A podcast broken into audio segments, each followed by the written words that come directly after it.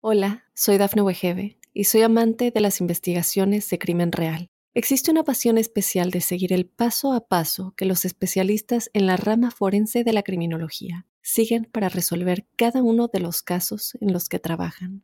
Si tú, como yo, eres una de las personas que encuentran fascinante escuchar este tipo de investigaciones, te invito a escuchar el podcast Trazos Criminales con la experta en perfilación criminal, Laura Quiñones Orquiza, en tu plataforma de audio favorita.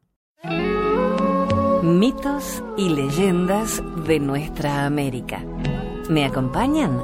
Soy Jenny de Bernardo.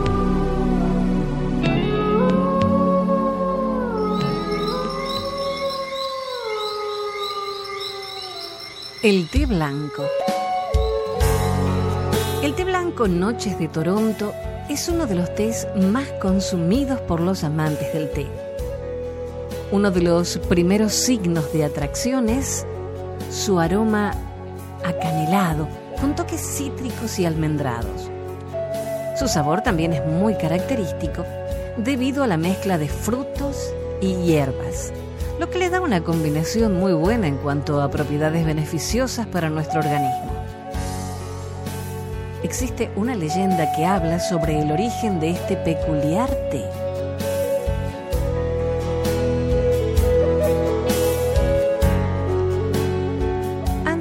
La colonización de Norteamérica por ingleses y franceses, los indios Mohawk recibieron una visita inesperada de unas gentes extrañas, con ojos rasgados. Se trataba de mercaderes chinos que buscaban rutas comerciales por su vertiente oriental como alternativa a la ruta de la seda, que se volvía cada vez más insegura debido al incremento de bandidos que asaltaban a los mercaderes. El hechicero de la tribu india predijo que esos mercaderes de ojos rasgados traerían la prosperidad a los territorios del norte por la gran cantidad de ingredientes exóticos que transportaban consigo para comerciar. Uno de estos comerciantes trajo al poblado un cuenco enorme que llenó con agua del río. Lo puso a calentar y cuando comenzó a hervir, añadió de un saco de esparto hojas secas y de otro saco unas especias desconocidas para los indios. Todos ellos se sentaron alrededor del fuego y esperaron pacientemente a que la infusión estuviese preparada. Según contaban, esta mezcla se venía realizando miles de años atrás y alargaba la vida de todo aquel que la tomaba. Los indios adquirieron los conocimientos e ingredientes para realizar dicha infusión. Y con el paso de los años, pasó a formar parte del ritual nocturno de los Mohawk, que consideraban sagradas estas hierbas y especias. Muchos años después, cuando comerciantes y colonos franceses se expandieron por las tierras del norte, fundando Fort Willier, la actual Toronto, se hablaba de la práctica de un rito pagano nocturno en el cual los Mohawk preparaban un brebaje alrededor de cantos y bailes. A partir de entonces, este brebaje con propiedades que otorgaban la eterna juventud pasó a llamarse Noches de Toronto.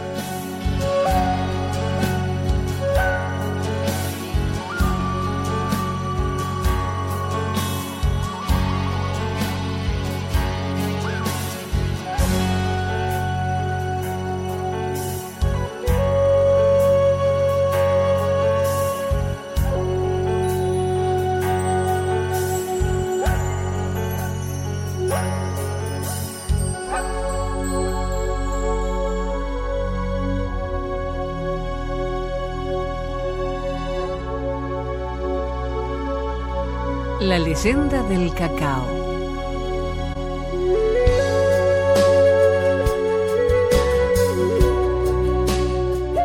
El cacao no siempre fue un fruto como lo conocemos hoy en día. Cuenta la leyenda bribí que hace mucho tiempo, en la cordillera de Talamanca, ubicada en el sector sureste de Costa Rica, vivían tres hermosas hermanas de nombre Cirú, Sorok y Scalum. Vivían solas y totalmente apartadas de todas las aldeas indígenas. Cerca vivía un cacique de nombre Sibok y andaba buscando esposa.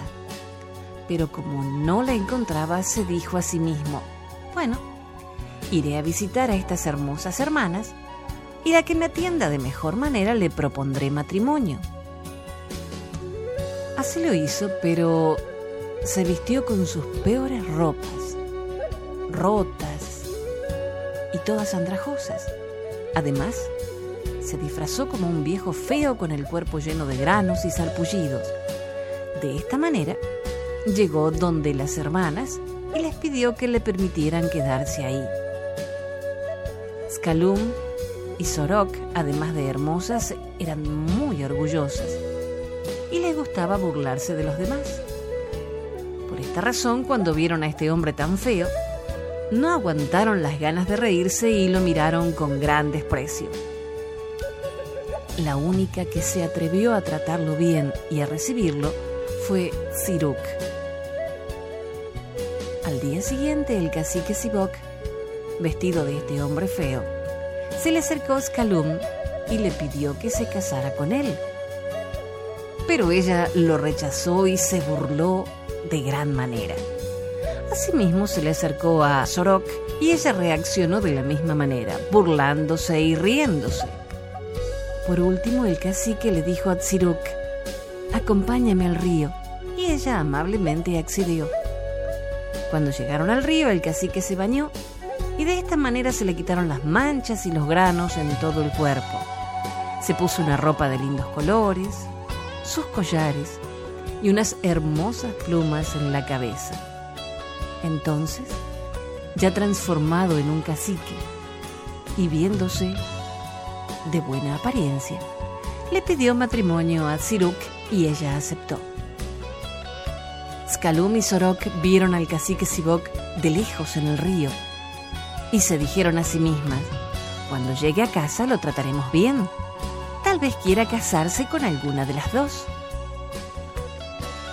Cuando el cacique regresó a la casa de esas hermanas, él ya venía vestido otra vez con sus trajes sucios y los granos en el cuerpo. Entonces, las dos hermanas empezaron a burlarse de él otra vez. Y aquí fue cuando se enojó. Las maldijo y las castigó para que se vieran espantosas y feas. Y así las personas que las vieran se burlarían de ellas y la despreciarían. Pero a su prometida Siruk decidió convertirla en su esposa, ya que fue amable y hospitalaria con él aun viéndolo feo y de apariencia repulsiva, demostrando así ser una mujer de buen corazón. El cacique quería tenerla entre todo el pueblo para que la miraran por muchos años. Por eso, la convirtió en un árbol de buenos frutos, con un buen sabor y un olor muy agradable, y la nombró cacao. Por esta razón el cacao es fruto sagrado para las comunidades indígenas briviríes de la cordillera de Talamanca.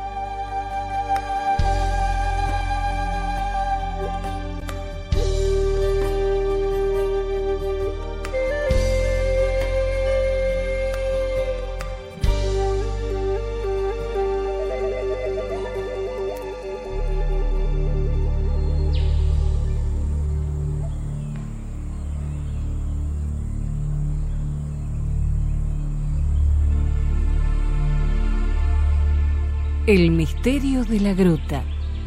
Una leyenda aymara.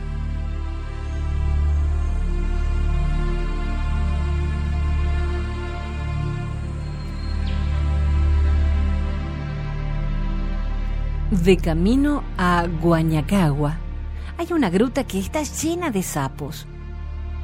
Tienen los ojos tristes y el canto asustado.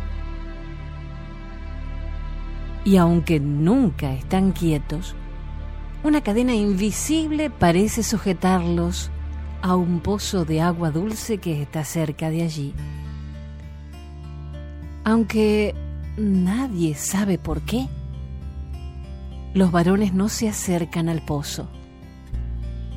Son en cambio las mujeres las que buscan agua y evitan ver los ojos de los sapos que, presos de la gruta, la miran fijamente, como pidiendo socorro, tristes, muy tristes. Miran esos ojos a todas las mujeres que se acercan al pozo. Hay quien dice que aquellos no son sapos, que hace mucho tiempo, cuando todavía era posible hablar con las estrellas, a la vera de la gruta vivía todo un pueblo. Un pueblo con sus cultivos y sus rebaños, sus viviendas de adobe y sus preciosos patios. Un pueblo que el buen Huayra acunaba con sus vientos cálidos y la Pachamama abrazaba como a hijos propios.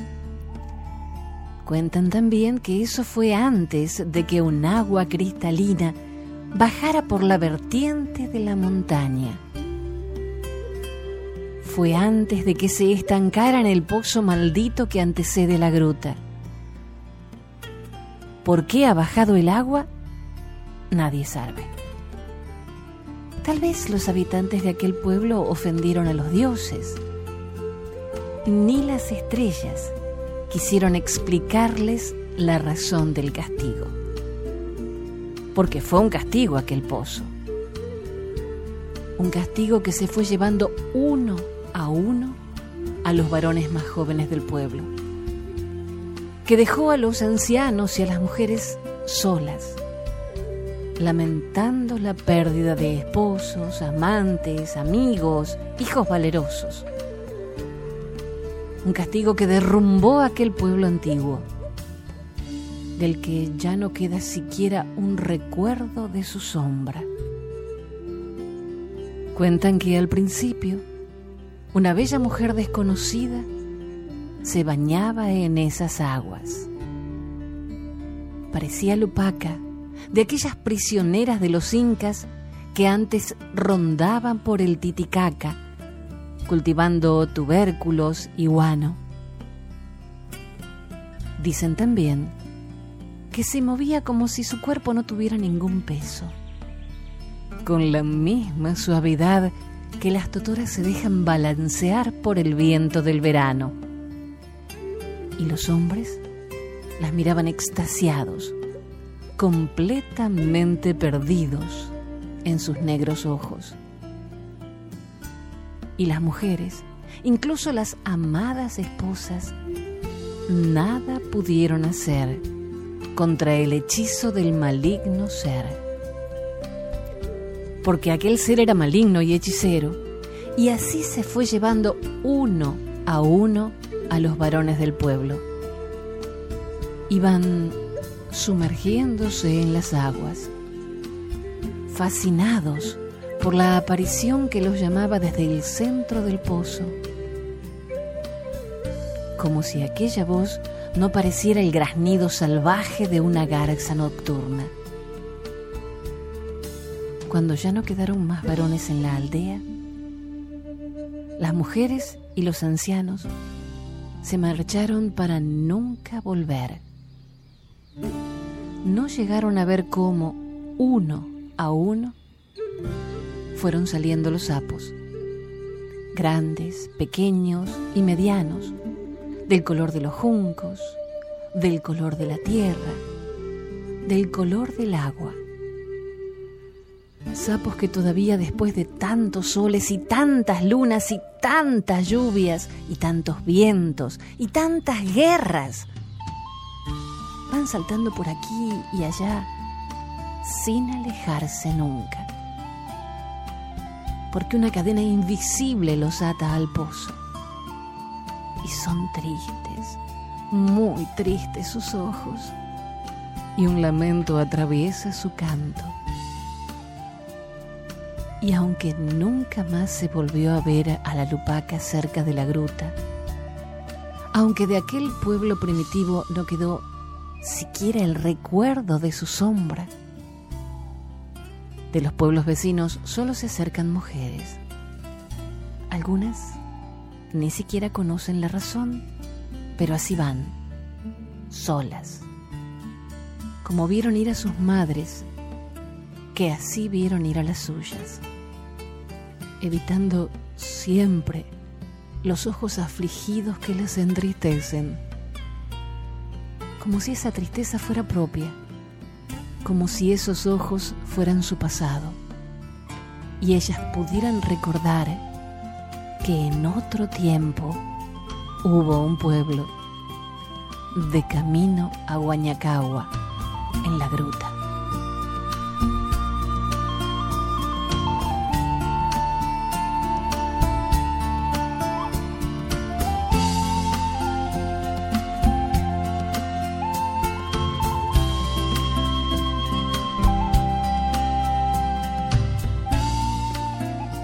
Hacemos una breve pausa y enseguida continuamos con mitos y leyendas junto a la música del grupo ecuatoriano Causac.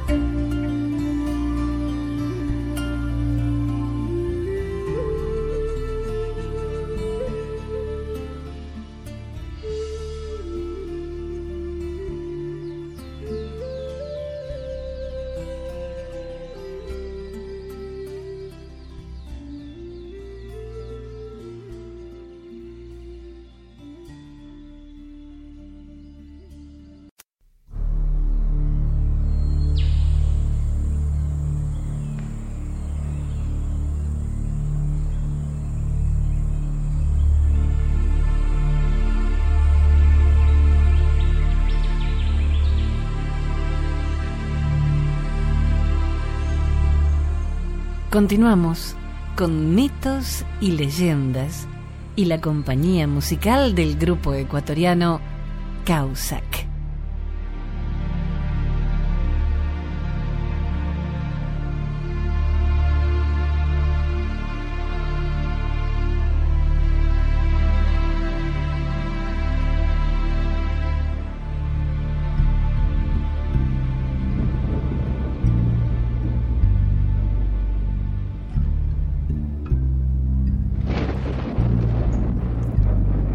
Puente del Inca, una leyenda calchaquí.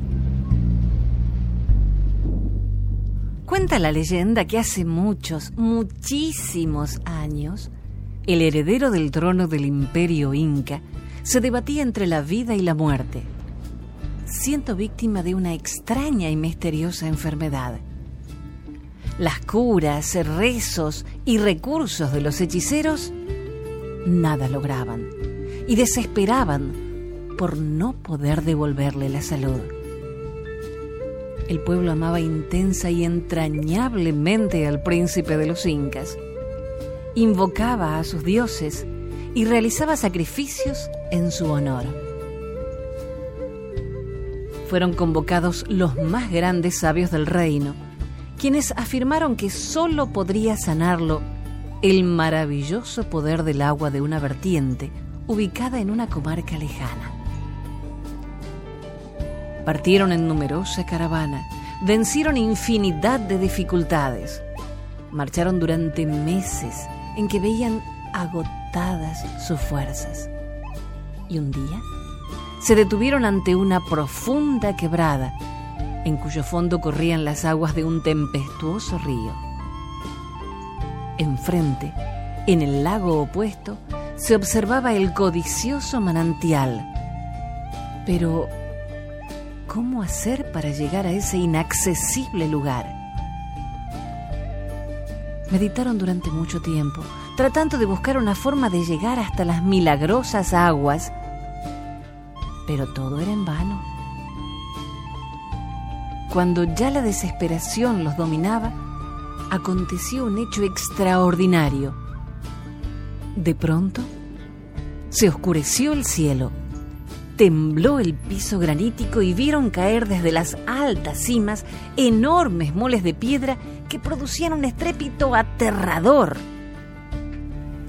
Pasado el estruendo y más calmado el ánimo, los indígenas divisaron asombrados un puente que les permitía llegar sin dificultad hasta la fuente maravillosa.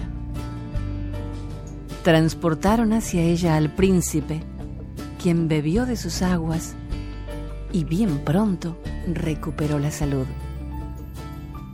La omnipotencia del dios Inti, el sol, y de Mamaquilla, la luna, habían realizado el milagro. Así surgió, según la leyenda, ese arco monumental de piedra que recibió el nombre de Puente del Inca, que se levanta custodiado por el Aconcagua, rodeado por la imponente belleza de los Andes.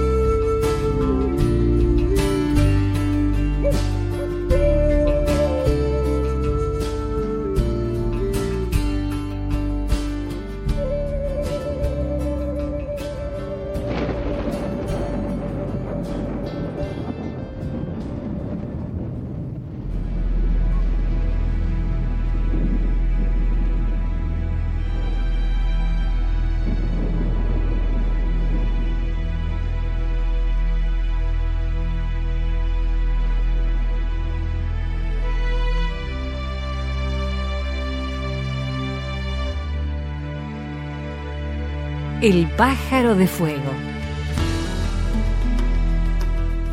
Cuentan que en los primeros tiempos, siendo incapaces de producir fuego, los hombres se vieron obligados a comer la carne cruda.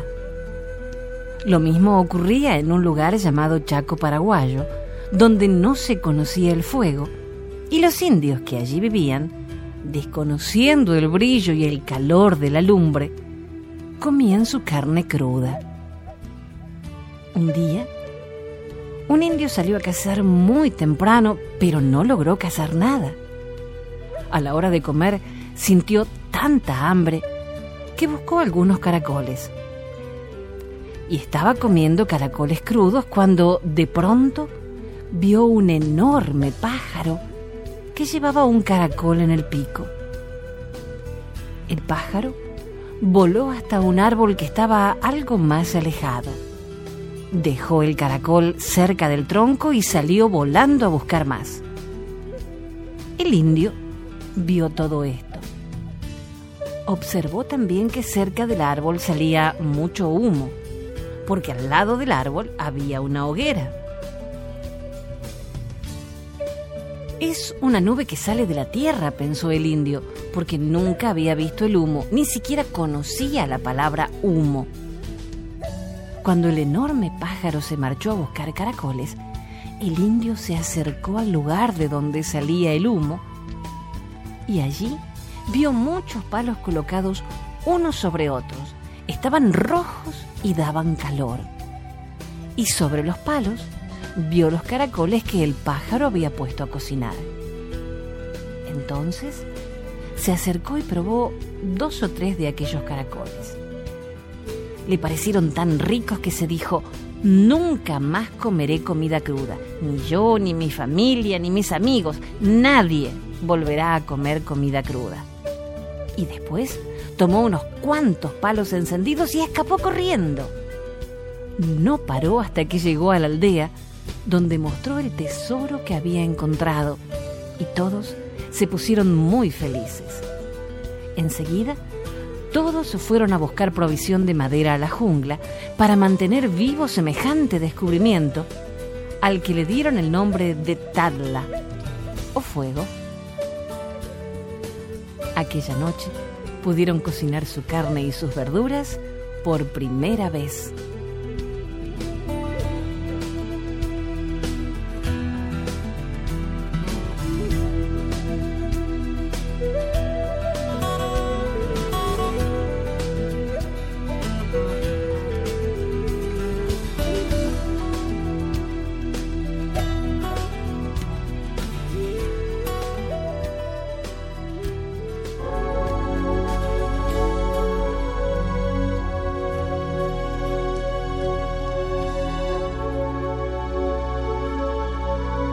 El picaflor, una leyenda guaraní.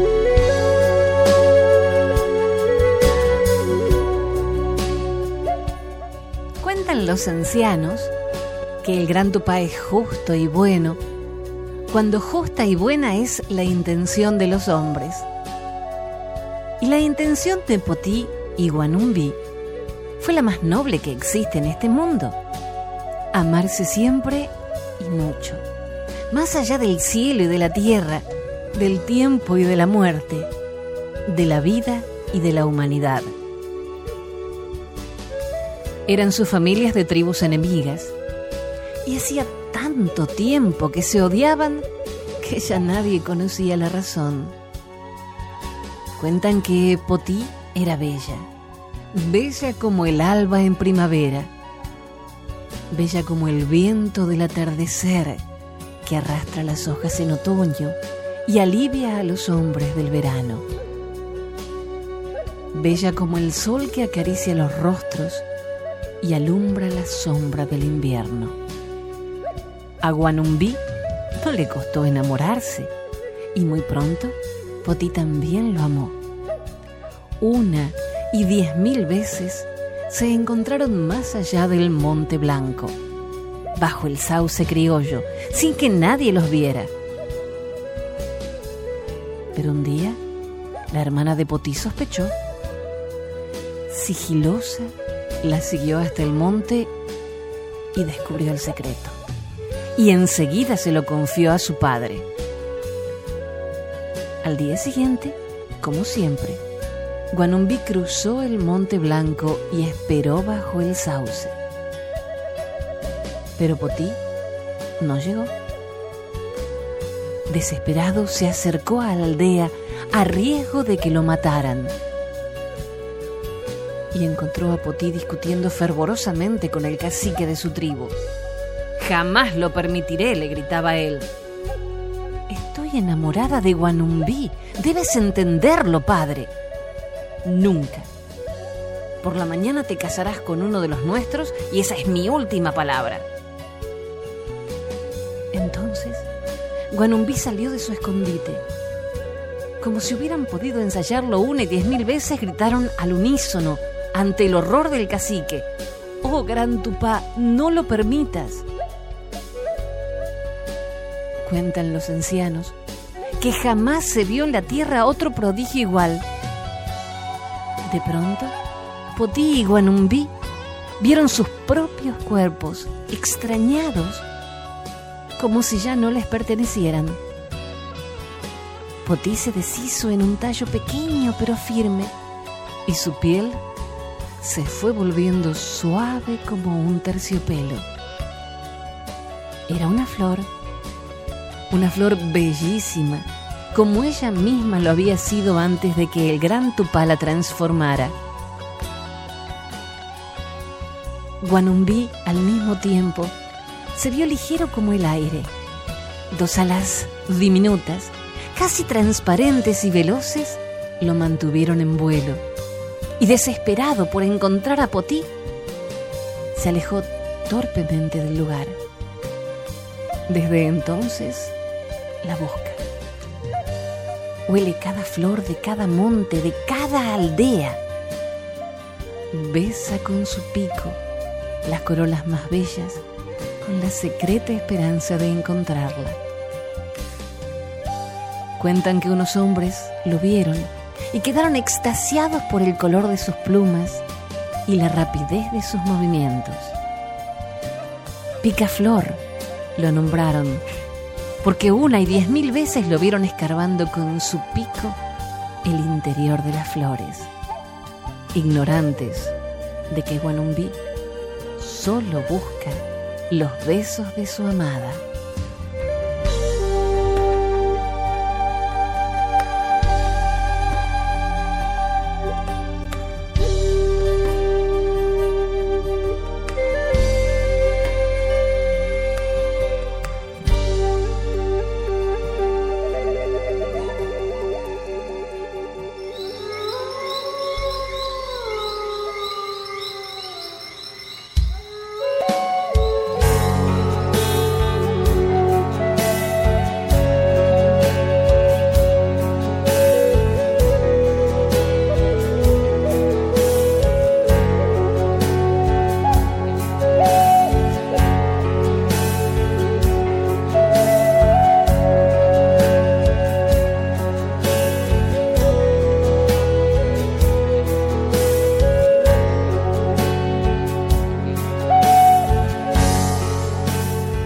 Con la música de Causac nos vamos hasta un próximo encuentro. Causac es una agrupación cuyo nombre significa constancia, persistencia, perseverancia. Esta agrupación está constituida por papá, hijos y familiares que a través de la música están penetrando en los corazones de la humanidad. Gracias Causac y gracias a ustedes por compartir estos mitos y leyendas de nuestra América. Soy Jenny de Bernardo. Hasta la próxima.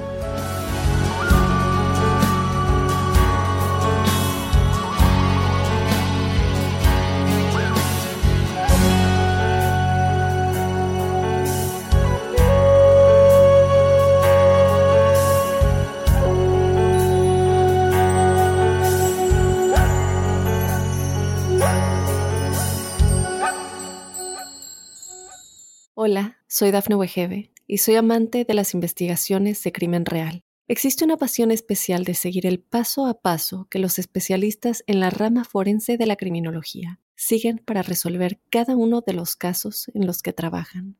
Si tú, como yo, eres una de las personas que encuentran fascinante escuchar este tipo de investigaciones, te invito a escuchar el podcast Trazos Criminales con la experta en perfilación criminal, Laura Quiñones Orquiza en tu plataforma de audio favorita.